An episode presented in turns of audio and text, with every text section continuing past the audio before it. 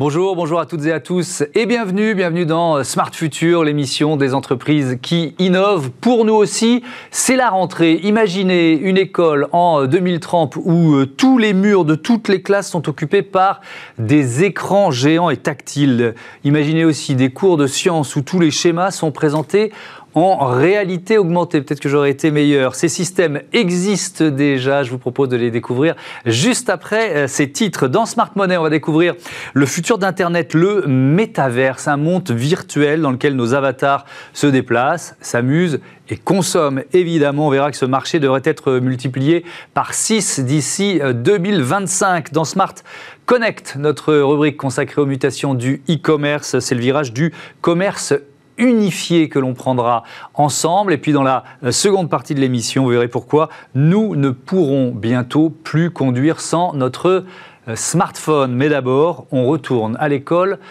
en 2030. Bon, j'aurai une soixantaine d'années, c'est le moment, non?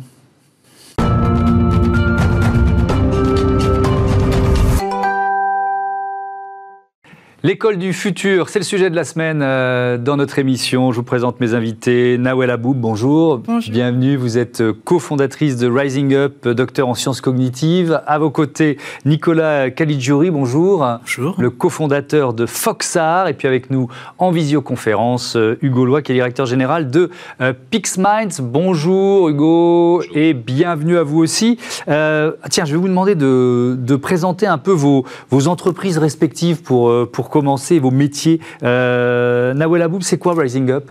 Alors Rising Up, c'est une start-up qui crée et qui déploie euh, des solutions pédagogiques et technologiques. J'insiste sur le pédagogique. Euh, et donc du coup, ce qu'on fait, c'est qu'on accompagne le développement des compétences. Et euh, notre spécialité, c'est qu'on s'intéresse pas juste à l'adulte, on va du bébé jusqu'à jusqu'à l'âge adulte et avancé. D'accord. Quand vous dites pédagogique et technologique. Et dans cet ordre-là, j'imagine que c'est important. Ça veut dire que vous partez des besoins pédagogiques en vous disant quelle technologie pourrait m'aider ensuite? Est-ce que c'est ça la logique? Exactement, vous avez tout compris. Le numérique est à notre service, est au service de la pédagogie. Mhm. Et souvent, on parle d'outils, de, comment justement on va gagner en performance avec des outils. Mais avant ça, euh, on va repenser à pourquoi on utilise ça, comment on l'a créé et surtout bah, à, quoi elle va servir en fait cette technologie. Mhm. Et nous, chez nous, chez Rising Up, c'est quelque chose de très important qui est au cœur de notre euh, méthodologie. Mhm. Nicolas Caligiuri, à vous, Foxar. C'est quoi Foxar? Euh, C'est une application euh, pour smartphone et tablette où euh, ce sont des nouvelles formes d'illustration pour comprendre les notions abstraites du programme scolaire, donc pour les enseignants, pour les élèves, mais aussi pour les parents, pour, pour mieux expliquer et surtout mieux comprendre tout en visualisant mhm. grâce à une nouvelle technologie qui est la réalité augmentée. La réalité augmentée, c'est-à-dire que un, schéma euh, qui était euh, en une seule dimension, d'un seul coup, il s'anime et il, prend toutes les dimensions, c'est ça? Alors exactement, on, va s'affranchir des limites euh, des supports classiques comme les images ou même les écrans mhm. pour pouvoir disposer donc des objets 3D en mouvement pour qui vont être comme s'ils étaient vraiment en face de soi. Euh, on peut les manipuler, on peut euh, interagir avec. Mhm. Et donc, euh, c'est ce que permet toute la, technologie de la réalité augmentée. Oui, on voit quelques exemples s'afficher sur, sur nos écrans. Tiens, justement, à propos d'écran hugolois, chez Pixmine, vous nous en proposez des, des, des, très grands, des interactifs, des tactiles. C'est-à-dire que sur ce plateau, je pourrais avoir quoi Tous mes murs entourés d'images qui se transforment en écran. C'est ça votre idée? Exactement. Le plateau de tournage, c'est une des applications de ARC, la technologie d'écran tactile grande dimension euh, qu'on a créée chez PixMinds. PixMinds étant une boîte de hardware, on est des industriels, on fabrique euh, et en France et à l'étranger euh, pour 44 pays. Et donc, une des technologies qu'on a développées et qu'on fabrique en interne à PixMinds, c'est ARC, l'écran tactile géant, qu'on utilise pour des, applications d'entertainment, d'éducation, que ce soit collaboratif, gamifié, etc. Euh, mais aussi pour euh, du plateau de tournage. Alors bon, nous là, on va vraiment se concentrer, puisque c'est le thème de notre débat, sur l'aspect éducatif. comment ça marche tout, simplement, c'est c'est un système d'écran tactile? C'est quoi la, la technologie qu'il y a derrière ces, ces, murs interactifs? Oui. Donc, ces murs interactifs, en fait, sont dans la gamme euh, des, technologies de projection ou de rétroprojection, comme on peut en voir parfois dans, lors de certains événements.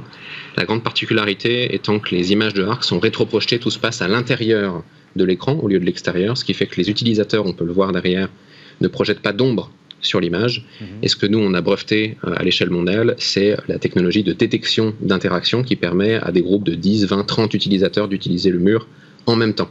Notamment ce qui permet des applications d'apprentissage pédagogique en groupe, ce qui stimule l'interaction et augmente le temps d'attention des élèves. Est-ce que c'est déjà utilisé? Je crois que oui, mais par, par quels étudiants? Alors, on a essentiellement des étudiants dans le supérieur, que ce soit à la fac ou euh, dans le groupe INSEC, donc qui est une école, qui est une business school en fait. Euh, et du coup, l'interaction en groupe est euh, nécessaire pour développer toutes les compétences qui requièrent une interaction avec d'autres groupes humains, que ce soit la vente, la gestion de projet, la gestion, etc. Et euh, donc, euh, le, prof, il fait quoi dans, ce, dans cet univers-là? Euh, Il guide quand même les, élèves? Il, peut aussi, sur son écran, j'imagine, avoir bah, évidemment accès à, tous les savoirs qu'Internet nous propose? Oui, absolument. Donc, il peut avoir accès à tout le contenu qui est préfabriqué, disponible sur Internet pour n'importe quel ordinateur ou tablette, ou il peut fabriquer son propre contenu qui tire parti du côté interactif et usage en groupe du mur. Donc en fait, il va avoir des parties de son cours qui sont euh, classiques, comme les cours magistraux, où il est euh, seul euh, devant le mur. Et alors son cours va évidemment être plus dynamique parce qu'il va pouvoir se déplacer dans le contenu. Il y a un sentiment d'immersion. Le, contenu du mur pouvant aussi être transmis à distance aux élèves qui notamment sont chez eux. Mmh. donc c'est un cours purement magistral. Et en fait, il va pouvoir malayer la structure sociale de la classe parce qu'il va pouvoir inviter les élèves à se lever et aller au tableau cette fois-ci pas pour résoudre seul un exercice ou donner la réponse qu'ils ont, euh, que eux ont trouvé à un exercice, mais bien interagir en groupe, donc par groupe de 2, de 3, de 4, en équipe, en versus, euh, ce qui permet de mettre immédiatement en pratique ce que le prof vient de donner en cours magistral. Hmm. Et en faisant plusieurs euh, sessions comme ça, on obtient des, des périodes de cours d'une heure qui sont coupées en plusieurs morceaux, ce qui renouvelle l'attention des élèves. Alors ça, c'est une dimension euh, importante, Nawel Abou, parce que c'est vrai qu'on se demande toujours quelle est la durée d'attention optimale pour, pour un élève euh, ou pour un, citoyen, quel que soit son âge d'ailleurs. Euh, il faut, il faut structurer ses cours en fonction de cette durée d'attention? En fait, vous avez très bien résumé. L'attention, c'est, on ne doit plus la penser comme un bouton on/off. L'attention, c'est quelque chose justement qui va être dépendante de plein de facteurs de la difficulté, euh, aussi de la motivation qu'on va avoir, du plaisir qu'on va y prendre, etc. Donc vous voyez, ces 15 minutes, on peut les mettre de côté et on peut très bien justement passer une heure sur une activité qu'on va aimer parce que on a bien structuré et on a bien organisé le temps. Mhm. On a mis des choses dures et puis après on les a pas laissées trop longtemps. On a mis des choses un peu plus faciles, on les a laissées plus longtemps. Mhm. Nous, chez nous, chez Rising Up, quand on structure justement nos modules de formation, on pense comme ça. On pense en fonction de tous ces facteurs et on organise une séquence qui fait qu'à la fin, euh, bah, on sort pas euh, fatigué, énervé, mais plutôt avec justement ce sentiment d'avoir accompli des choses et appris des choses hmm. de la bonne manière. Est-ce qu'un écran comme celui qu'on vient de, voir, que, nous a euh, présenté euh, Hugo Lois, euh, ça, ça, peut changer la pédagogie pour vous? Et là, j'inverse un peu la logique que vous donniez tout à hmm. l'heure. Est-ce que ce n'est pas l'outil qui, qui ouvre de nouvelles perspectives pédagogiques? Bah, je pense que si on a créé ces outils, c'est parce qu'il y avait un besoin. On voyait que les élèves euh, n'ont plus l'attention qu'avant. Alors on dit souvent cette phrase-là, qu'on a perdu de l'attention. C'est surtout que le monde a changé, euh, qu'on est à disposition des écrans comme ça, qu'on mhm. va, l'information va plus vite. Il y en a de plus en plus. Du coup, nous, en tant que pédagogues, on doit réinventer nos pédagogies. On doit adapter en fonction de ce que les, ce que les euh, élèves ont du plaisir aussi à faire. Et je pense que des outils comme ce que on a eu juste avant ou ce que d'autres ont été constitués, je trouve ça magnifique parce que c'est un portefeuille d'outils qu'on peut utiliser. Mhm. Et, et ça, je trouve que le plus plus justement les élèves vont prendre du plaisir, vont aimer apprendre des choses, le plus justement on pourra garantir un apprentissage efficace. Mmh. Alors justement, Nicolas Cagliari, euh, Cagliari euh, vous, vous, proposez quoi un, outil aux profs et peut-être aux élèves qui galèrent un peu, c'est ça? C'était ça votre idée de départ? Alors oui, effectivement, l'idée de départ, c'était surtout euh, pour que les élèves comprennent vraiment les, points qui peuvent être bloquants dans, la scolarité, mhm. donc euh, notamment dans, enfin, en particulier dans les maths et surtout les matières scientifiques. C'est aussi parce que j'ai fait un cursus scientifique, donc euh, c'est un peu plus ces, matières-là qui sur lesquelles je suis parti, enfin nous sommes partis au, début. Que vous disiez tout à l'heure des notions abstraites, il faut, il faut trouver le moyen de les, les quoi, de les simplifier, de les, euh, comment vous diriez ça? En fait, euh, c'est que euh, les illustrations actuelles, donc papier ou, vidéo, elles, elles, font pas le, premier, le bon modèle mental en fait. Et donc avec la réalité augmentée, on va pouvoir donner directement la bonne représentation. Donc par exemple en, maths, les fractions, comprendre les fractions, hmm. ça ce sont des, notions qui, qui, sont essentielles, qui sont fondamentales, et pourtant très compliquées à exprimer, à expliquer donc euh, dans, dans, les classes en, primaire. Et donc ça va effectivement permettre aux professeurs de mieux imager, de mieux faire comprendre aux élèves comment fonctionnent certaines notions comme, comme Ces outils à base de réalité augmentée, vous les avez développés avec des professeurs? Exactement, ça fait trois ans où où on fait vraiment une co-construction mhm. avec euh, tous les acteurs de, l'éducation nationale. Donc on est allé rencontrer euh, plein de professeurs, euh, plein d'établissements scolaires, pour que ce soit vraiment un outil qui soit utile et qui ait vraiment une plus-value donc de la réalité augmentée.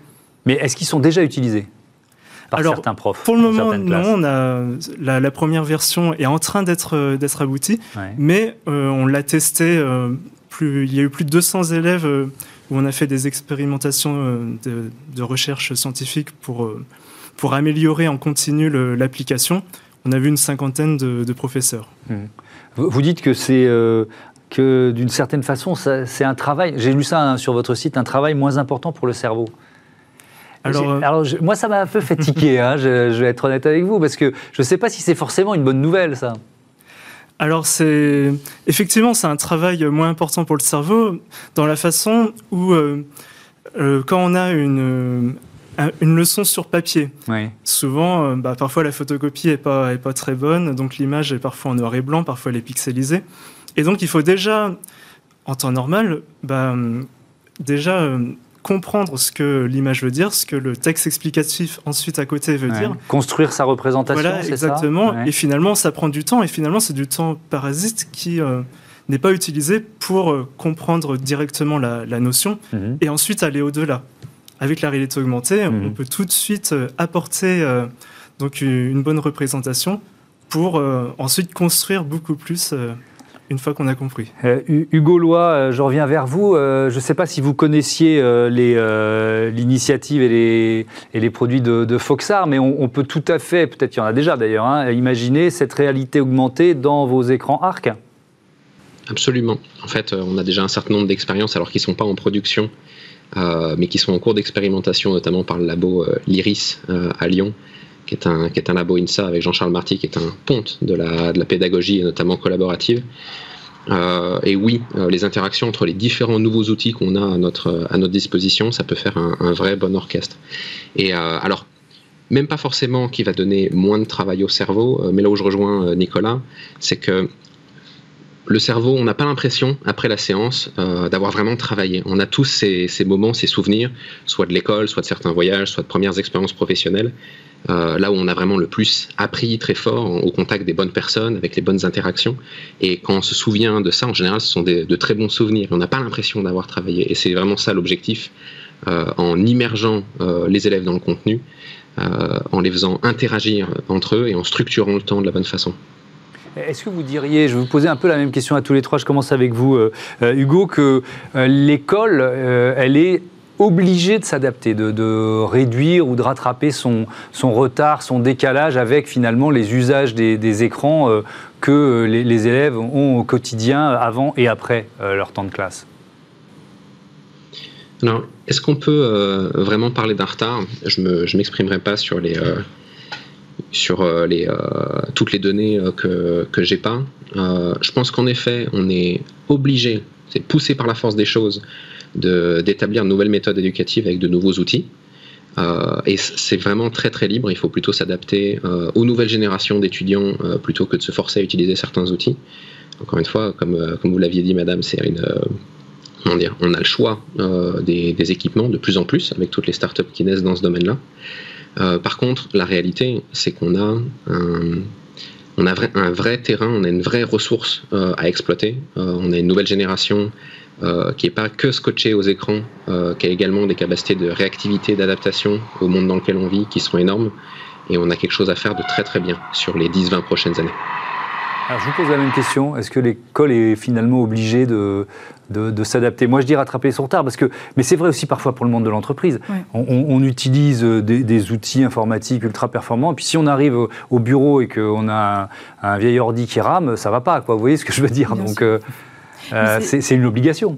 C'est ça, mais c'est pour ça que l'école, maintenant, peut-être qu'on peut même enlever cette idée du scolaire que c'est entre 3 ans et, 16-18 ans. Peut-être que l'école, en fait, elle va changer parce que maintenant, on a besoin d'apprendre tous les jours. Nos métiers se réinventent. On va plus faire les mêmes métiers à 20 ans qu'à 40 ans. Du coup, déjà, cette notion-là, on va essayer aussi cela, un peu de... Elle, va changer dans les années qui ah viennent. vous êtes optimiste, hein, parce que l'éducation nationale, je, vais, je vais reprendre les mots d'un ancien ministre bien connu, Monsieur Allègre, c'est un mammouth qui est difficile à, à bouger, quoi, vous voyez? Bien sûr, mais c'est pour ça qu'on travaille tous sur ces notions-là. Mais j'aimerais quand même relever cette, cette idée de l'outil. L'outil, c'est une chose, mais ce qui est mm. important, c'est le contenu. Là, on est sur des contenus scolaires, certes, mais peut-être que justement, actuellement, on a des machines de plus en plus puissantes. Ça automatise plein de choses. Peut-être qu'on devrait aussi maintenant penser hard skills, c'est-à-dire euh, la lecture, les mathématiques, ce dont on a besoin, mais aussi ces fameuses soft skills, ces compétences qui sont transversales, dont on a besoin pour s'adapter, justement. Mm. Cette capacité qu'on a à prendre des décisions, à justement euh, avoir un esprit critique, toutes ces choses dont on a besoin, euh, que ce soit à l'école, que ce soit après à l'université, que ce soit justement dans des entreprises ou dans des associations. Mm. On a besoin de ces compétences et elles ne sont pas assez mises en avant. Moi, mon travail et ma mission actuellement, maintenant que j'ai fini la fac et que j'ai fini les bancs d'école, mm. c'est justement de me dire, après toutes ces années de recherche, il faut aussi qu'on se positionne et qu'on change ces choses-là. Vous êtes docteur en sciences cognitives. Est-ce que notre cerveau, il est effectivement en train de changer? C'est ça qui est incroyable. Avec les écrans. Est-ce que c'est mm. une réalité, ça? C'est une réalité mhm. parce que tout simplement notre cerveau, il a cette capacité incroyable à se façonner en fonction du monde qui l'entoure. Mhm. Et ça, c'est notre force. Et souvent, on l'oublie. On pense qu'il est paresseux. On pense qu'il est que justement, il se, il se, vous savez, il est un peu lent, alors que par ailleurs, il l'est pas du tout. C'est juste qu'on n'arrive pas très bien. Quand on ne sait pas très bien identifier ses compétences, on ne sait pas très bien les mettre en avant et les mobiliser. Moi, mon travail maintenant, mmh. c'est de justement vulgariser tout ça et d'essayer de mettre des vraies notions à des compétences qui sont très importantes et qui sont au cœur de l'école, mais pas que, aussi dans le supérieur et aussi dans les entreprises. Oui, mais quand même, on fait moins travailler notre mémoire parce qu'on a un accès euh, ultra rapide à, euh, la connaissance. Donc euh, pourquoi s'embêter à chercher le, nom, la date, etc., alors qu'elle est disponible en un clic? Donc donc c'est quand même une mutation majeure, ça. Mais c'est ça qui est intéressant, c'est ça. Alors ça peut dégager du temps pour la créativité, pour faire d'autres choses, hein, mais. Vous avez bien compris. En fait, notre cerveau, ce qu'il aime, c'est pas pas une machine à mémoriser notre cerveau. Hmm. Notre cerveau, c'est une machine à s'adapter et à trouver les chemins les plus efficaces pour retenir de l'information. Justement, ce qui a changé, c'est que vous n'êtes plus une bibliothèque. Et d'ailleurs, on n'a plus besoin que vous soyez une bibliothèque. Mm. Et à l'école, c'est ça qui doit changer. Et aussi dans nos universités.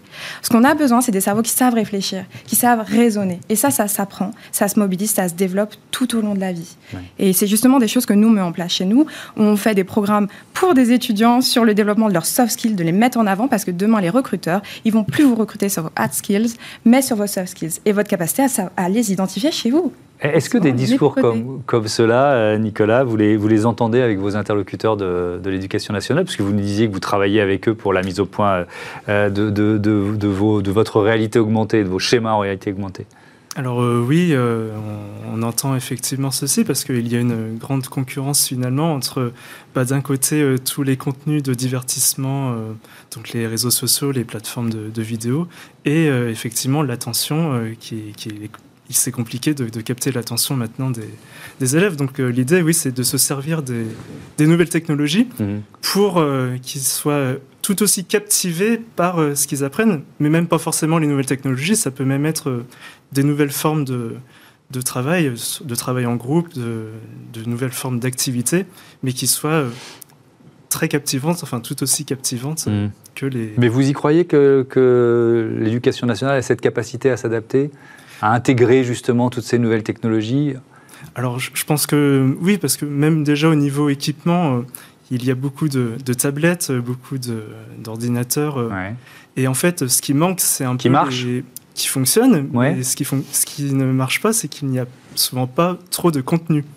Et donc le, contenu applicatif, euh, donc c'est ça qui reste à développer et notamment faire des collaborations avec des startups, avec des, instituts de recherche pour vraiment qu'il y ait à la fois le matériel mhm. et le contenu euh, dans les écoles. Euh, euh, quand, vous avez imaginé ces, schémas de, réalité augmentée, vous nous l'avez dit, vous avez travaillé avec des professeurs. Est-ce que vous travaillez aussi avec des, spécialistes des, sciences cognitives, justement de, du fonctionnement du cerveau humain?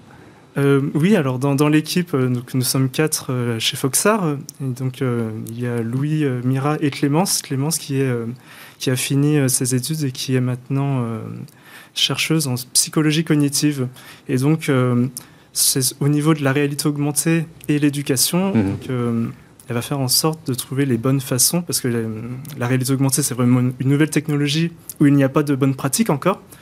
Et donc, euh, l'idée, c'est vraiment euh, de chercher les, la bonne façon de faire de la réalité augmentée mhm. pour euh, l'éducation, pour l'apprentissage.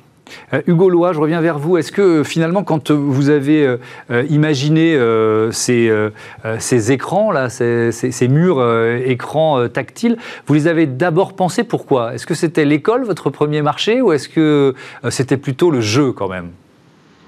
Alors, vous avez complètement raison et visé juste, mais c'est aussi parce que vous connaissez euh, PixMinds. On est une boîte gaming à l'origine. Alors, euh, le gaming est pas si loin que ça de l'éducation, vu que c'est un, des grands, grands vecteurs d'apprentissage euh, accéléré. mine de rien, il y a une quantité de recherche, y compris cognitive, qui est faite par les grands studios de, développement de jeux. donc, en fait, l'application éducation est, venue immédiatement après. C'est-à-dire que jouer sur les écrans apporte une, valeur, un moment de détente, etc. Il y a de certaines façons de, développer ça comme un, comme un business.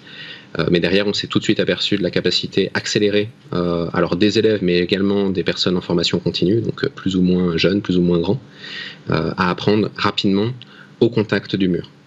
Donc ça a été l'un, mais l'autre, c'est même pas le numéro 2, c'est le, le 1 bis. Mais euh, alors, je vais, je vais mettre les pieds dans le plat. Euh, ça vous a certainement pas échappé aux uns et aux autres. La, la Chine euh, vient de décider de limiter à 3 heures par semaine le temps de jeux vidéo pour les moins de 18 ans.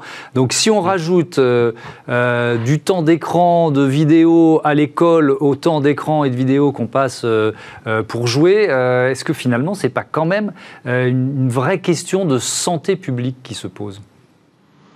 Absolument. Absolument, et on est euh, sensible à ces, euh, à ces critères-là, même si on est euh, fabricant, vendeur de dispositifs qui génèrent du temps d'écran. Il y a deux choses à ça. la première, c'est que la réalité, c'est que les écrans apportent une stimulation qui permettent aux gens de s'investir dans le fameux contenu dont on manque cruellement et qu'on a qu'on peine à transmettre aux, aux apprenants. Donc c'est un outil qui est efficace, qu'il faut mesurer, mais qui est efficace. et la deuxième chose, et euh, ça, j'aimerais vous dire que c'était prévu dès le départ, qu'on est de, grands experts en sciences cognitives. Non, on est des fabricants de hardware, on pose des brevets et ensuite on sait fabriquer. Quelque chose qu'on n'avait pas prévu, euh, dont on n'avait pas prévu le succès, c'est que la dimension de ces écrans, en fait, se prête bien à l'usage par plusieurs personnes. Et en fait, l'interaction avec d'autres personnes pendant le processus d'apprentissage, c'est j'enseigne donc j'apprends, le fait d'expliquer à quelqu'un d'autre euh, quelque chose que soi-même on a compris un peu en avance, euh, ou l'inverse, ou le fait de devoir résoudre à plusieurs personnes un, problème, ça accélère grandement, grandement à la fois l'attention, l'implication des, apprenants dans le contenu, mais ça fait aussi qu'en fait finalement le mur n'est qu'un support, n'est que le, Kickstarter. C'est simplement le, levier pour démarrer le processus d'apprentissage accéléré. Et ensuite, dans certains cours, les, les groupes de travail se regardent plus les uns les autres qu'ils ne regardent l'écran. Ok, donc ça crée de l'interaction, de l'interactivité, donc ça c'est bien, on n'est pas isolé derrière son, euh, ordinateur. Euh, Nawel Aboub, je, vous pose la même question, est-ce qu'on risque la saturation d'écran finalement si on en rajoute aussi euh, de plus en plus dans le temps scolaire? Je pense que comme tout, euh, l'excès n'est jamais bon, euh, que les écrans sont là pour euh, justement nous aider à faire un certain nombre de choses, à apprendre différemment, à, je sais pas, à, plein d'autres choses pour le confort. Mais je pense que quand même, l'interdiction, c'est toujours des choses qui sont, d'un point de vue prévention, des choses qui ne marchent jamais. Hmm. ce qu'il faut, c'est éduquer, permettre aux gens de bien comprendre à quoi ils servent, pourquoi, et aussi évaluer l'impact de tous ces outils. Parce que souvent, voilà, on utilise du temps d'écran, mais à quoi il sert et qu'est-ce qu'on apprend vraiment? Qu'est-ce que les enfants apprennent? Qu'est-ce que les adultes apprennent? C'est important aussi de mesurer les choses pour savoir bah, qu'est-ce qui est le mieux pour euh, son cerveau et pour son futur. Merci beaucoup, merci à tous les trois d'être venus euh, présenter euh, vos innovations. Voilà, c'était l'école du futur. tout de suite, on change de thème. on va parler argent, c'est Smart Money. Retrouvez Smart Money au cœur de Smart Future avec eToro, leader mondial des plateformes de trading social.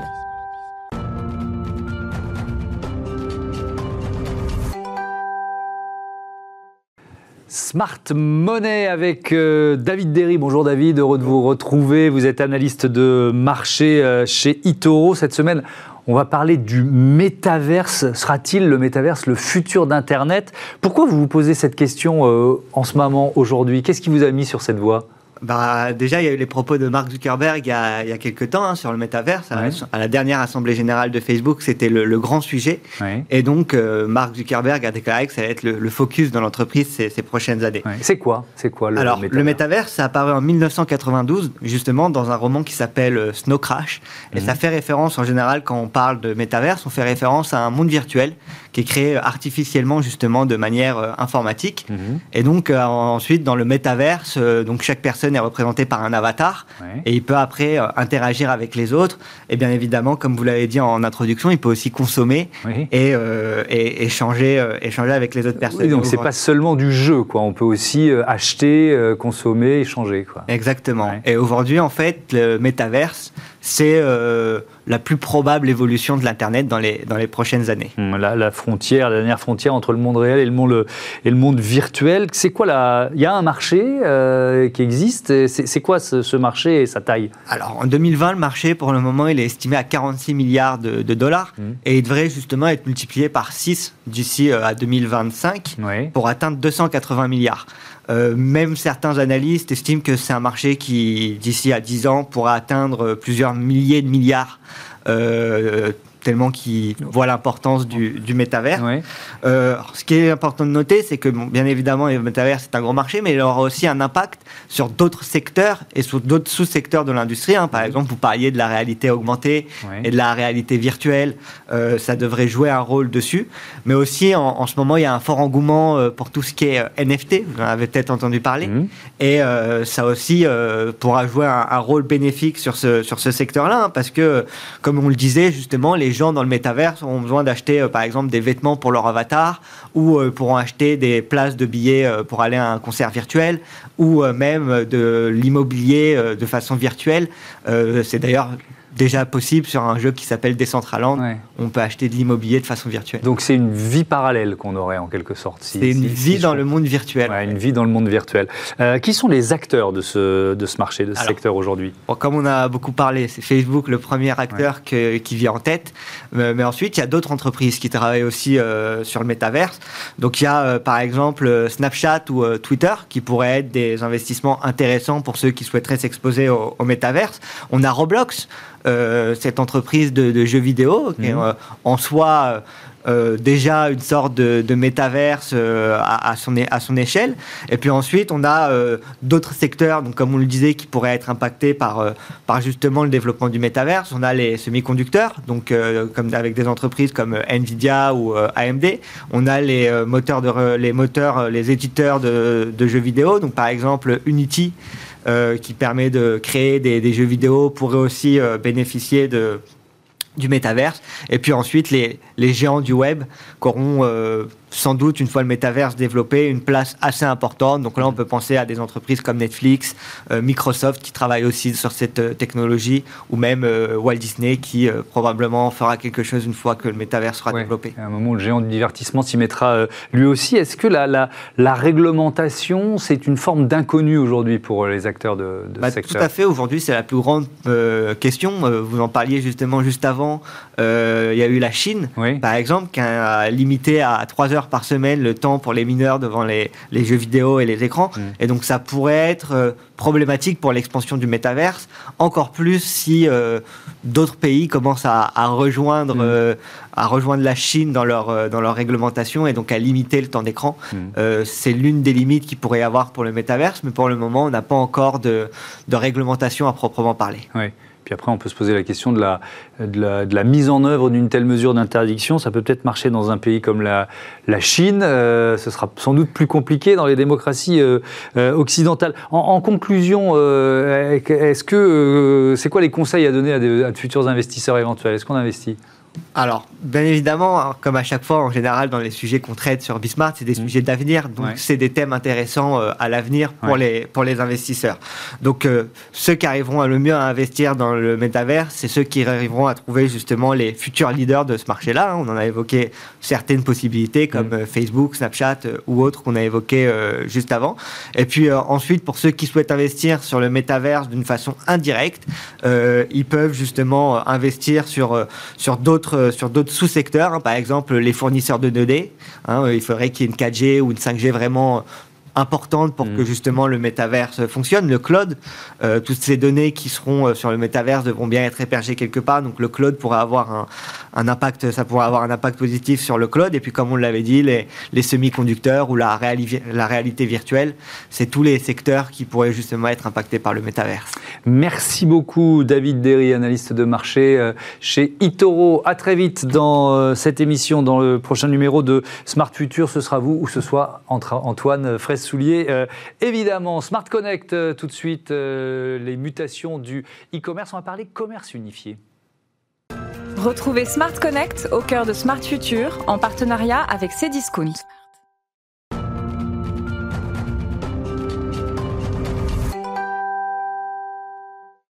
Connaissez-vous le commerce unifié? On le découvre, on en parle tout de suite avec mon invité Eric euh, Volsen-Logel. Bonjour. Bonjour. Bienvenue, vous êtes euh, vice-président chargé produits et marketing chez euh, Proximis. C'est quoi Proximis? C'est une plateforme pas comme les autres, on peut dire ça comme ça? Exactement. C'est une nouvelle génération de plateforme pour le commerce. qui a la particularité de ne pas s'adresser à un canal en particulier, mais de s'adresser à tous les canaux que vont utiliser les distributeurs. Mhm et euh, d'où euh, l'approche de commerce unifié, ce qu'on appelle commerce unifié. Alors, ce qu'on appelle commerce unifié, c'est le fait de quoi? D'utiliser tout ce qui est possible? Alors, on peut faire la liste. C'est quoi les canaux en question? Ben, Il y a deux choses. D'une part, c'est d'unifier son approche du consommateur. Puisque euh, ce qui a changé pour le commerce depuis quelques années, c'est la manière dont le consommateur achète. Et vous, quand vous allez acheter quelque chose, vous n'allez plus faire de différence entre Internet, le magasin. Euh, c'est plus la, question que vous vous posez. Euh, j'ai besoin de quelque chose. Euh, qu'est-ce oui, le, le, parcours d'achat, il peut commencer devant l'ordinateur, continuer sur le téléphone et se terminer en boutique ou l'inverse ou vice versa. Enfin bon. Et là, faut être en tant que commerçant, il faut être consistant. C'est-à-dire, il mm. faut avoir la même offre, les, mêmes prix, les mêmes informations, les mêmes services disponibles partout. Et, pour ça, eh ben, il faut unifier ces, canaux de, distribution et de communication. Mm. Et il faut aussi, de, en côté back-office, unifier quelque part sa manière de mettre à disposition ses produits, puisque euh, vous ne pouvez plus dire maintenant, je ne vends mes produits qui sont en magasin qu'aux visiteurs du magasin, et je réserve mes produits en entrepôt à ceux qui veulent se faire livrer. Si vous faites ça, vous ratez des occasions de vendre, parce que vous n'avez pas des stocks infinis partout. Mmh. Et le consommateur, il peut être n'importe où. Et donc, euh, il faut aussi unifier la manière d'approcher sa logistique pour dire, ben, si tu es sur Internet pour acheter quelque chose, je vais te fournir le produit que tu cherches, quel que soit l'endroit où il est stocké chez moi. Hmm. Là, on a cité trois canaux de distribution, l'ordinateur, le, smartphone, le, magasin physique, il y en a d'autres? Bon, il y en a qui arrivent, qui sont des déclinaisons parfois de, ces canaux, mais on commence à avoir, on commence à parler de social commerce, on commence à parler de, de, commerce par... Euh, par la voix euh, aussi, sur des objets connectés. Mhm. Euh, lors d'une discussion en chat, par exemple, avec un, service client, vous pouvez faire un achat complètement dans un chat. mais il y a aussi des outils dans les magasins. vous pouvez maintenant acheter vous-même dans le magasin, sans forcément passer par un vendeur. Le self-checkout, le scan and go, mhm. ou alors carrément, pour les plus avancés, avoir une colline connectée, vous avez l'offre disponible, vous avez une extension de gamme disponible mhm. que vous ne pouvez pas voir en magasin euh, classiquement. Alors il y a un cas d'école qui est intéressant, c'est celui de la marque euh, André, André qui dépose le bilan en mars 2020, qui est reprise euh, à la barre du tribunal par l'un de ses anciens dirigeants, François Feijou. Et donc il décide c'est presque, c'est pas je repars de zéro, parce qu'il y, a des magasins, il y a quand même la, la force de la marque, mais qu'est-ce qui décide de jouer à fond cette carte du commerce unifié? Exactement. En fait, c'est un, une démarche qui concerne tous les commerçants. Il n'y a pas aujourd'hui un modèle de commerce qui euh, peut se passer quelque part de commerce unifié. Hmm. Euh, on voit même ceux qui sont ce qu'on appelle les pure players qui vendent en ligne uniquement euh, sont en train de petit à petit d'avoir des magasins aussi. Même Amazon a récemment déclaré qu'il allait ouvrir des magasins. Ouvrir des magasins, de nouveaux formats de magasins.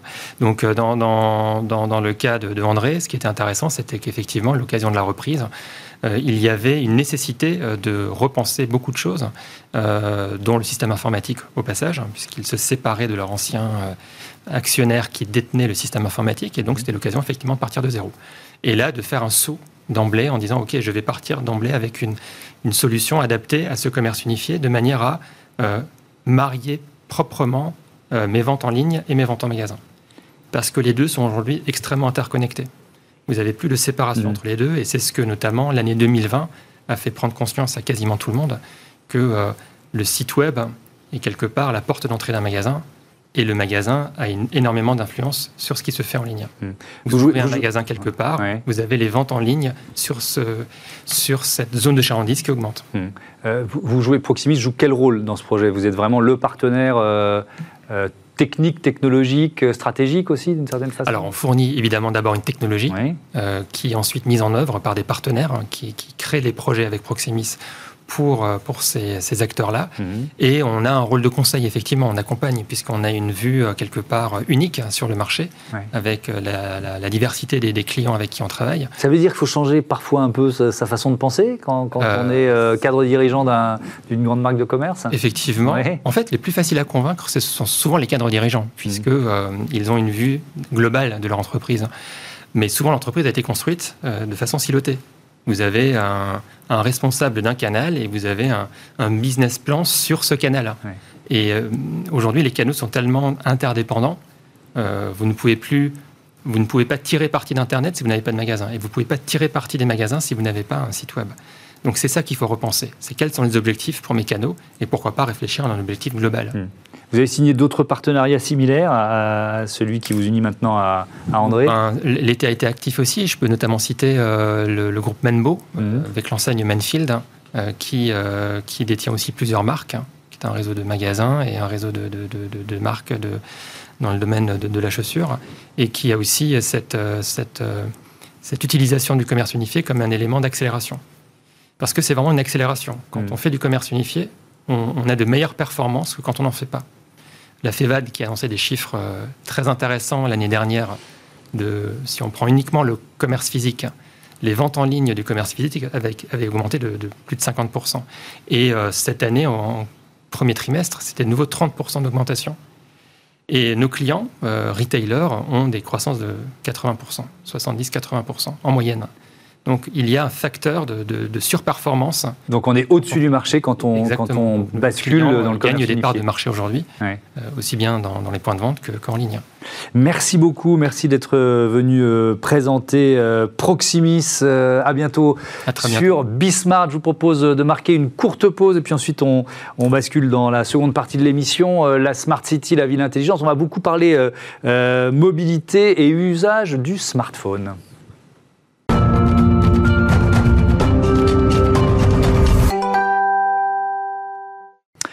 La seconde partie de ce Smart Future euh, consacrée, comme chaque semaine, à la ville intelligente, Smart City et aux nouvelles mobilités. Deux thèmes à venir. Euh, la technologie XE qui permet d'utiliser la data pour apprendre à conduire plus léger et donc à faire des économies de carburant. Mais d'abord, mais d'abord, sortez vos smartphones, vous allez en avoir besoin pour démarrer la voiture.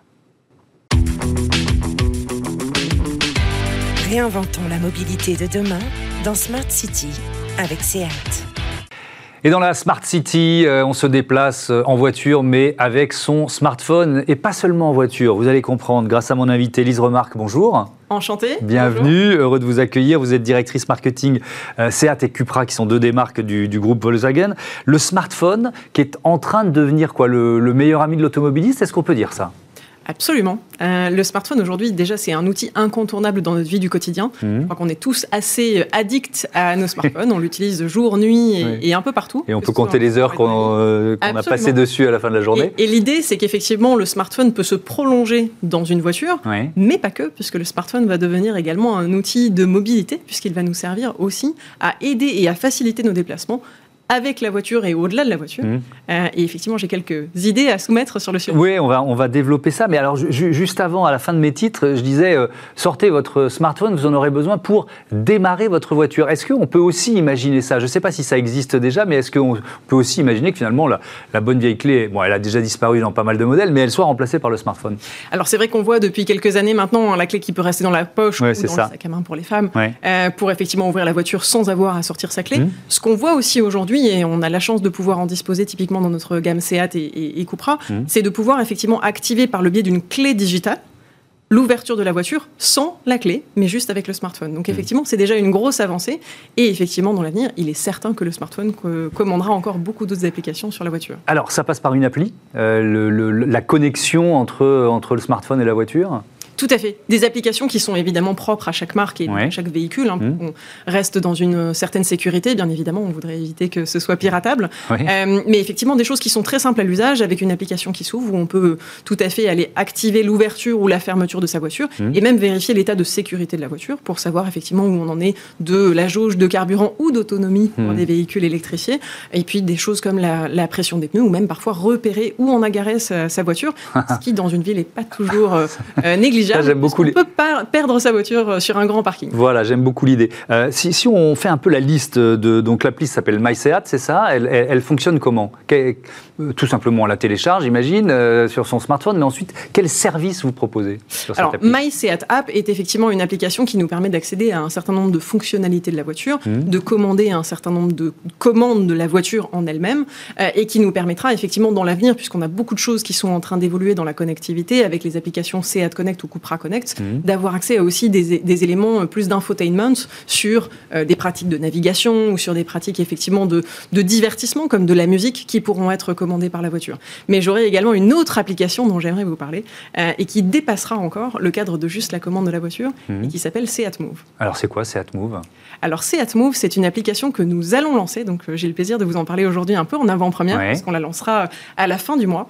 Seat Move est une application qui se veut un calculateur de trajet intermodal. L'idée, c'est tout simplement de pouvoir proposer à un consommateur de pouvoir non seulement calculer le trajet le plus efficace dans sa voiture, mais surtout de calculer le trajet le plus efficace en utilisant l'ensemble des moyens de mobilité à sa disposition pour faire le trajet le plus efficient, qu'il soit en termes de rapidité, d'écologie ou d'économie, mhm. en utilisant différents moyens de transport. Donc un utilisateur pourra paramétrer en fonction des moyens de transport qu'il souhaite utiliser ou dont il a à disposition un certain nombre d'éléments, pouvoir combiner par exemple un trajet. Pour moi qui suis euh, euh, en région parisienne mais pas sur Paris, en étant à l'extérieur de Paris par exemple, je vais avoir la possibilité de faire la première partie de mon trajet en voiture, mais Paris étant difficilement accessible aux voitures, mhm. de faire la suite de mon trajet en transport en commun ou en trottinette et même de trouver les parkings qui vont me permettre de faire les relais pour optimiser mon trajet en temps, en énergie ou effectivement en économie. Donc ça suppose pour, euh, euh, lancer un produit comme celui-là euh, des partenariats, j'imagine, avec d'autres opérateurs de la mobilité. Absolument. On s'est appuyé sur ceux qui savaient faire, puisqu'effectivement, effectivement, SEAT a la volonté de développer des choses innovantes et de faciliter la vie des consommateurs, mais aussi de s'appuyer sur des gens qui ont déjà des technologies éprouvées. Vous pensez bien qu'on n'a pas la capacité à, mm.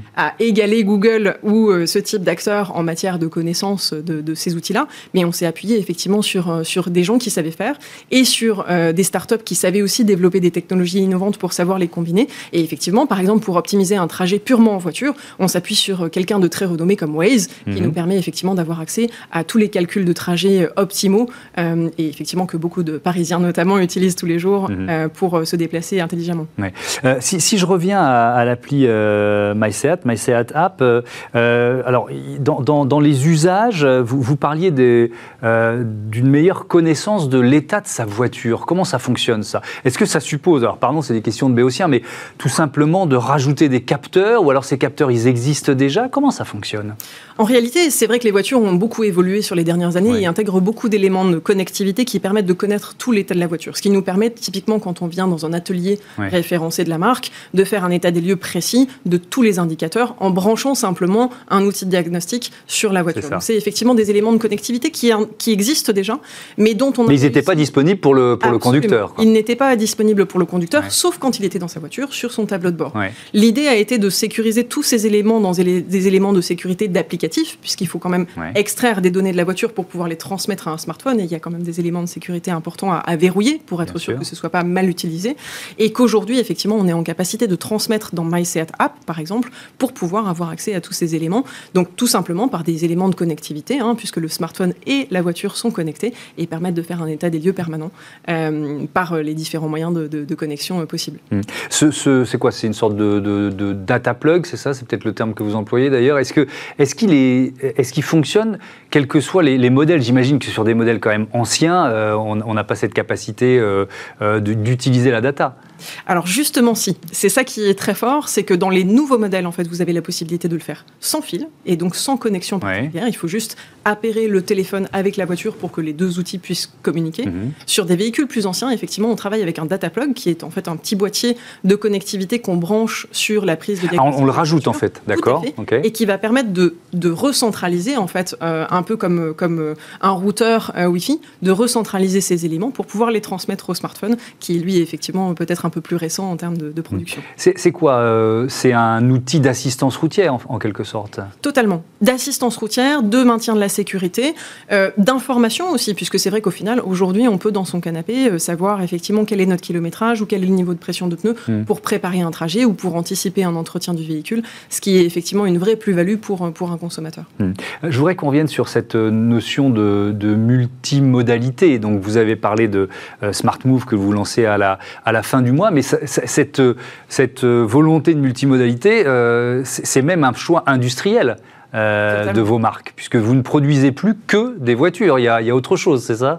Totalement. Alors, on, est très fiers euh, dans l'équipe SEAT de lancer depuis quelques jours à peine une offre packagée qui vient un peu bouleverser les traditions de l'automobile, puisque en tant que fournisseur de mobilité, SEAT aujourd'hui propose une offre packagée qui inclut à la fois une voiture, bien sûr, mais aussi un scooter électrique et même une trottinette électrique, avec la possibilité de choisir parmi ces différents modèles n'importe quel produit de la gamme qu'on peut combiner ensemble. Ce qui permet d'avoir une offre assez innovante qui s'adapte à la fois de l'usage d'un individu dans son quotidien, puisqu'effectivement sur Paris, on l'a dit tout à l'heure, il est souvent utile d'avoir différents moyens de transport pour pouvoir assurer un trajet, mais aussi au sein d'un foyer de pouvoir assurer des transports pour différentes personnes, puisqu'il est possible, par exemple, d'emmener un enfant à l'école avec la voiture, mais pour quelqu'un qui travaillerait en individuel, de prendre le scooter et de se déplacer par soi-même, et également pour peut-être euh, quelqu'un qui serait un peu plus jeune, de prendre la trottinette pour différents trajets un peu plus courts du quotidien. Oui, on peut même imaginer avoir sa trottinette dans son coffre et euh, ce que vous disiez tout à l'heure, c'est-à-dire faire la première partie du trajet en voiture et sortir la trottinette du coffre. Quoi. Totalement.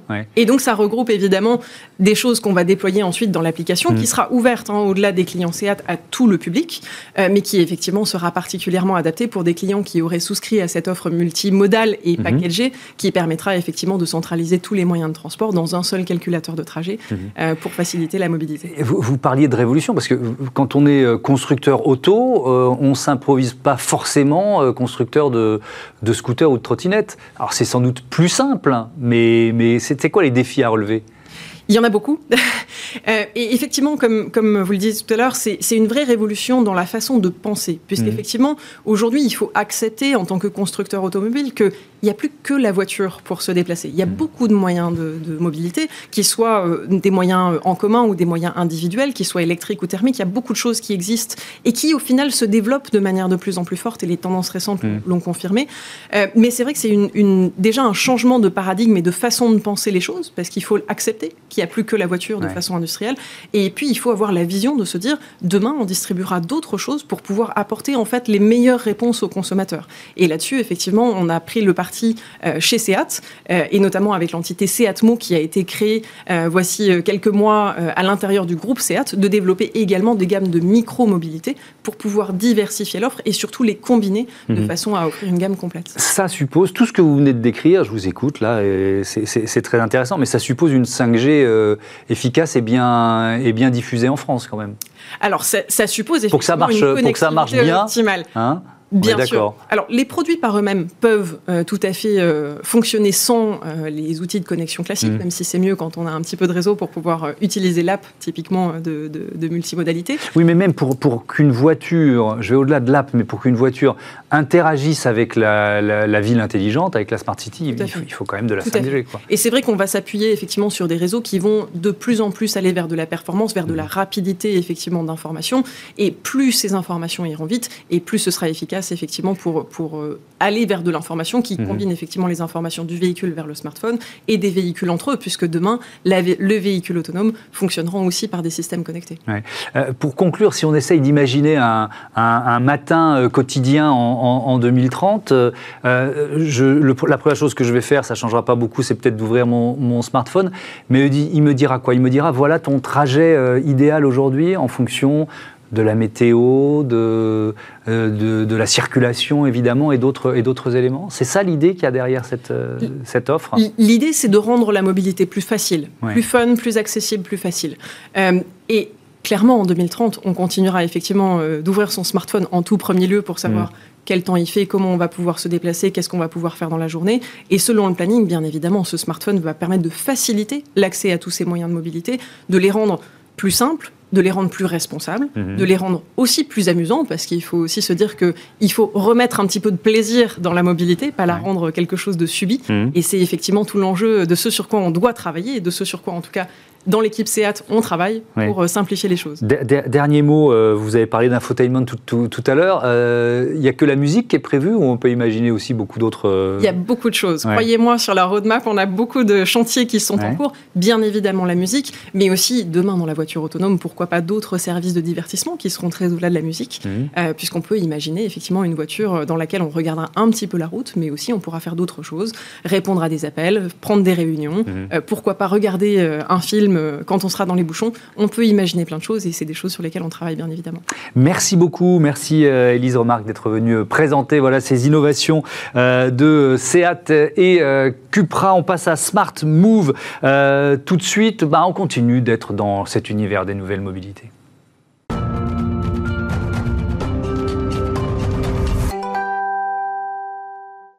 Smart Move, euh, notre rubrique consacrée aux nouvelles mobilités, avec avec nous euh, en visioconférence Laurent Evin, qui est le coprésident de XI. Bonjour, euh, bienvenue.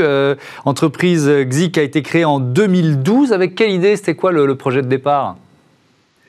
Au tout départ, l'idée c'était de connecter la voiture de tous les particuliers et de leur redonner de la visibilité, de la transparence sur euh, la maintenance, euh, sur ce qui se passait dans la voiture en fait, parce qu'à l'époque on voyait pas grand chose électroniquement parlant.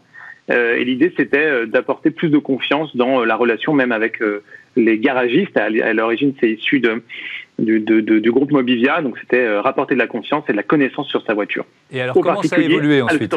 Et comment ça a évolué ensuite? Ah, bah, en fait, au fur et à mesure des ans, des années sur la, la, la commercialisation de Xi, euh, la problématique euh, plus massive a émergé dans le B2B, dans ce qu'on appelle la gestion de flotte, et encore plus massivement dans tout autre type de mobilité euh, partagée avec des véhicules complexes, des bus, des camions, des engins de chantier, qui ont eu de plus en plus besoin d'exploiter la donnée terrain pour améliorer leur, leur propre service pour améliorer euh, leur, euh, leur, euh, leur, l'exploitation et, et la façon dont ils servaient leurs propres clients. Donc là, si, si, je synthétise, si je résume avec mes mots à moi, il s'agit d'utiliser la data pour économiser, optimiser ses déplacements, économiser notamment sur le carburant?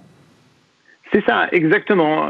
L'idée, c'est de créer un espèce de jumeau numérique de son véhicule, d'un véhicule, d'une voiture, d'un euh, d'un utilitaire et d'être capable de ce fait-là de déterminer euh, une surconsommation, une problématique de maintenance qui va arriver euh, et de pouvoir de ce fait-là optimiser accompagner le conducteur aussi en lui montrant où est-ce qu'il conduit d'une façon un petit peu trop abrupte, donc accélérant trop, surconsommant ou avec des problèmes de vigilance parce que des, des, freinages brusques ou euh, des euh, rétrogradages un petit peu, euh, un petit peu violents. Hmm. L'idée est vraiment d'accompagner, d'utiliser la data pour accompagner, montrer et de ce fait-là accompagner les comportements et, le contexte du véhicule. On, parle de quel, quel niveau d'économie de, de, carburant? Je parle pour l'instant des voitures thermiques et puis on parlera de l'électrique après.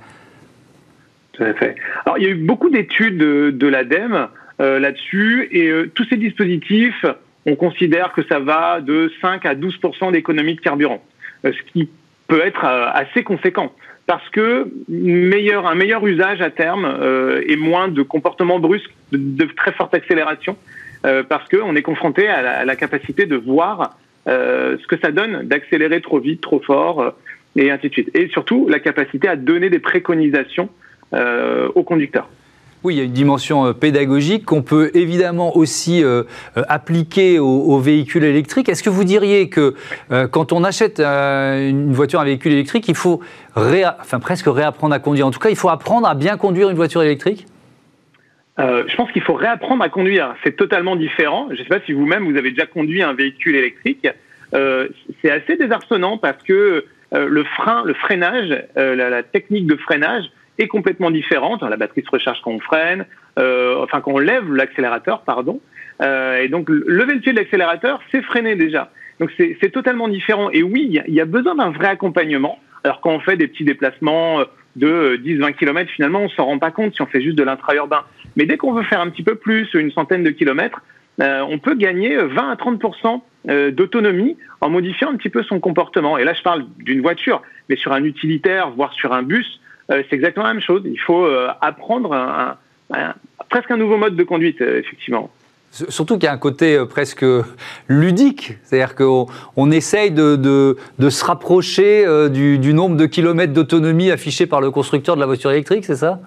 Ouais, exactement, c'est exactement ça. Euh, nous, on donne une statistique à nos clients, qu'ils soient en flotte ou juste sur un véhicule, de comparaison pour chaque trajet entre ce qui a été consommé et ce qui était annoncé au départ en termes de, euh, de, de, distance euh, possible. Et donc, c'est intéressant de voir euh, quelle est où la différence et d'analyser pourquoi il y a cette différence. Est-ce que c'est parce qu'il y a un comportement de conduite qui est pas approprié au véhicule électrique ou est-ce que c'est parce que le contexte extérieur aussi joue beaucoup, hein, la température, l'élévation, est-ce que j'ai mis la clim, le chauffage, est-ce que j'étais chargé? Un véhicule utilitaire typiquement très chargé va complètement modifier ces données-là. qui sont vos clients? Aujourd'hui Vous parliez de B2B, euh, vous avez quoi des, grands comptes du CAC 40 Qui sont vos clients Alors, exclusivement B2B, euh, on a deux typologies de clients, euh, des flottes d'entreprises qui sont des, véhicules de service, des véhicules utilitaires, et de l'autre, des, grands groupes qui ont des besoins, alors des grands groupes dans le transport public, comme comme Keolis, des groupes ou Transdev, des des opérateurs comme Vinci qui ont des véhicules spéciaux sur la route et qui ont besoin de, de, de, de créer cette ce contexte virtuel du véhicule pour le comprendre à tout moment ce qu'il est en train de faire à distance sans avoir besoin d'intervenir et, et d'avoir une capacité de réaction en quelques secondes sur ce qui se passe sur, euh, sur l'autoroute. Est-ce que ça veut dire qu'on peut aussi avoir une sorte de, de, prédiction des, euh, pas des accidents, mais en tout cas des, euh, des pannes sur les, sur les voitures? Alors, oui, tout à fait. sur les voitures, c'est un petit peu plus compliqué parce que il n'y a pas autant de données qui sont transmises, en tout cas qu'on peut capter nous. sur un véhicule un peu plus, un peu plus gros, euh, on a une capacité à monitorer euh, beaucoup de, variables, de température, de pression, de type de consommation, euh, même les temps d'ouverture des portes d'un bus, par exemple. Et on est capable d'observer ça dans le temps et de comparer un bus par rapport à lui-même et d'être capable de se dire, il y a des moyennes qui sont en train de se dégrader, il y a un problème de maintenance qui va intervenir. Et par là même, bah, de fournir une prédiction aux opérateurs d'un besoin de maintenance. Euh, est-ce que la, question de la, de, pardon, du, terme un peu trivial, du flicage des salariés se pose et comment vous y répondez? Alors, oui, elle se pose toujours parce qu'à partir du moment où on met un dispositif qui embarque du GPS, euh, ça, euh, ça revient forcément sur, sur la table. Nous, on incite nos clients à penser à leurs conducteurs. D'abord, on, on, leur on fournit une app à nos clients qu'ils peuvent eux-mêmes proposer à leurs conducteurs. L'objectif étant de donner des outils aux conducteurs et de donner de la valeur ajoutée au conducteur. Si ce n'est que pour faire du flicage, effectivement, il n'y aura aucune adhésion, il n'y a pas une envie, il n'y a pas une un projet derrière. S'il y a euh, l'envie de décarboner, de consommer moins, et que c'est pas fait sous l'angle du flicage, mais sous l'angle euh, d'un plan RSE, d'un plan de sécurité, euh, il peut y avoir une acceptation. Il y a même une acceptation qui est forte. Et je pense qu'il faut, il faut dépasser là, ce qu'on appelle la télématique, où on fait du flicage au GPS, pour aller vers quelque chose qui embarque le conducteur euh, dans une démarche citoyenne finalement, dans une démarche euh, de, de, de, de, décarbonation parce que euh, moins de consommation. Merci beaucoup, merci Laurent Evin d'être euh, euh, venu, d'avoir participé à, ce numéro de, Smart Future. À bientôt sur, euh, sur Bismart. Je voudrais remercier également, c'est la fin de cette émission, toutes celles et ceux qui me permettent voilà, de vous la présenter. sans eux, je ne suis pas grand-chose. Joséphine Dacoury et Caroline Ricross qui étaient à la programmation et l'édition ensemble aujourd'hui. C'était un, binôme cette semaine.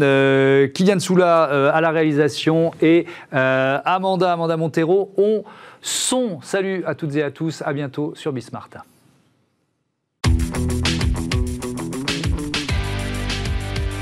Ce programme vous a été présenté par SEAT.